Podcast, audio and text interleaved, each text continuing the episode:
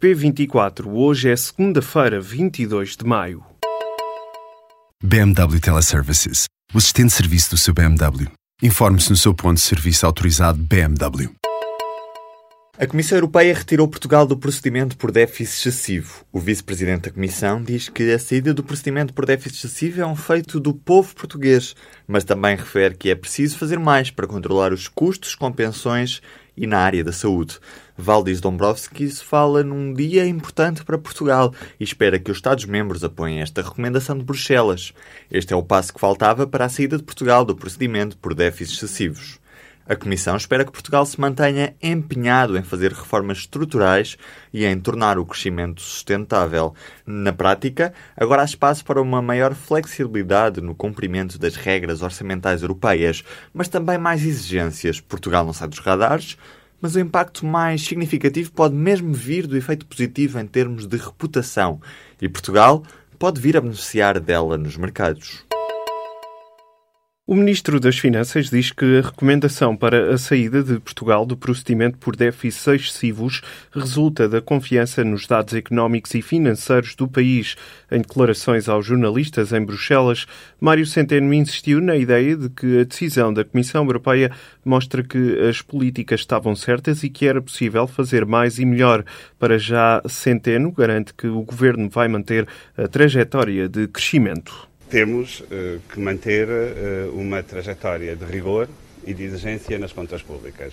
Desde logo, uh, com aquilo que o Governo se tem proposto fazer no exercício de revisão da despesa pública, tornar mais eficiente a despesa pública.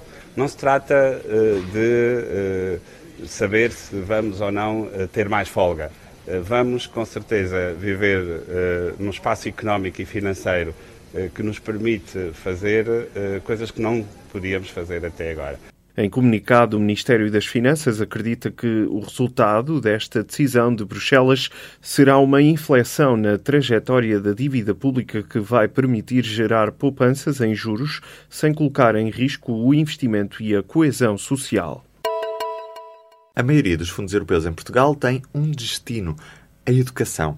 Desde 2007, a esmagadora maioria dos Estados-membros deu como principal destino dos fundos comunitários a construção de estradas e infraestruturas. Portugal, por estranho que possa parecer, não. A aposta na educação e na formação profissional foi uma ruptura em relação ao resto da Europa e sobreviveu a três governos. A Parque Escolar foi o projeto português que mais fundos comunitários recebeu desde 2007. O programa, que tem como objetivo a requalificação de escolas públicas, foi criado durante o governo de José Sócrates, mas também houve dinheiro da Europa para a investigação científica ou para as novas oportunidades. Até 2020, quando chega ao fim o atual quadro comunitário de apoio, Portugal vai ter atribuídos quase 30 mil milhões de euros. E sim, os cinco principais projetos que mais financiamento obtêm são todos da área da educação ou da formação profissional e não na construção de infraestruturas. Os fundos europeus foram criados para evitar desequilíbrios dentro das várias regiões da União Europeia. O Governo Regional da Catalunha prepara-se para declarar independência caso o Executivo de Mariano Rajoy não autorize a realização de um novo referendo.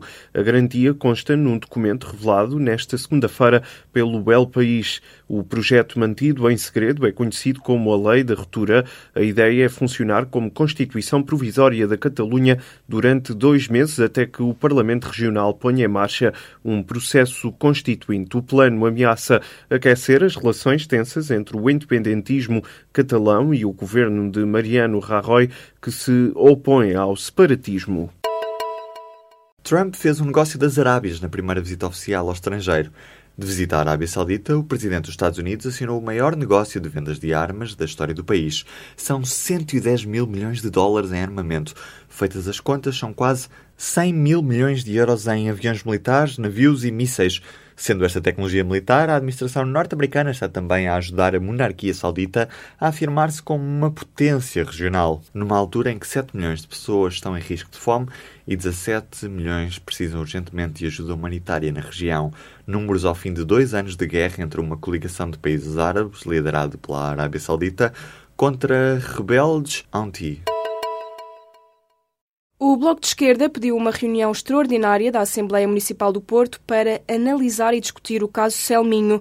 Em comunicado, o partido adianta que o requerimento deu entrada no final da semana passada. Os bloquistas aguardam agora que o presidente da Assembleia Municipal defina uma data e faça a convocatória da reunião. Este pedido do Bloco surge na sequência da notícia divulgada pelo público, que deu conta de que uma parte dos terrenos nos quais a família do presidente da Câmara do Porto pretende construir pertencerão, afinal, à própria autarquia Turquia.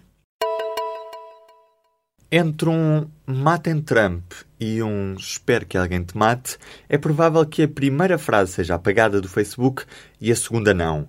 Entre uma coisa e outra, os moderadores da rede social têm 10 segundos para decidir se retiram ou não conteúdos problemáticos. E a grande pressão que sentem leva a que às vezes façam escolhas não muito acertadas.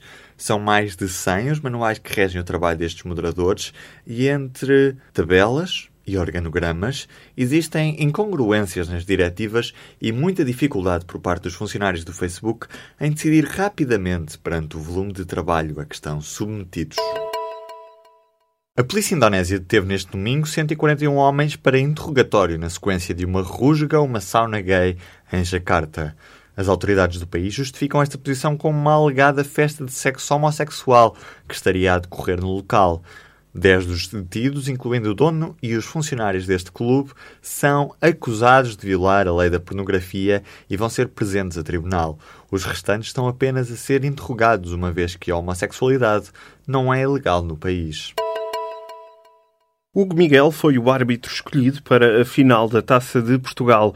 A partida marca a estreia em Portugal da tecnologia do vídeo-árbitro a seguir o jogo pela transmissão televisiva vão estar os juízes Artur Soares Dias e Jorge Sousa. O anúncio foi feito nesta segunda-feira pela Federação Portuguesa de Futebol.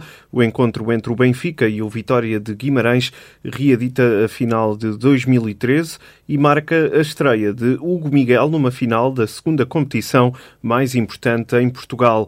O jogo está agendado para domingo, 28 de maio, às 5 e um quarto da tarde no Estádio Nacional do Jamor. Sobre a eutanásia, nem uma palavra de Marcelo.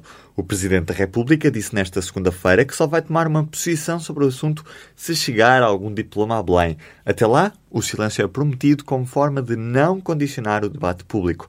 No entanto, Marcelo faz um apelo para que o debate aconteça e diz que não faz sentido convocar um debate e depois querer condicioná-lo organizados pelo Conselho Nacional de Ética, estão marcados já vários debates sobre a eutanásia e a morte medicamente assistida, um pouco por todo o país, até ao próximo dia 5 de dezembro.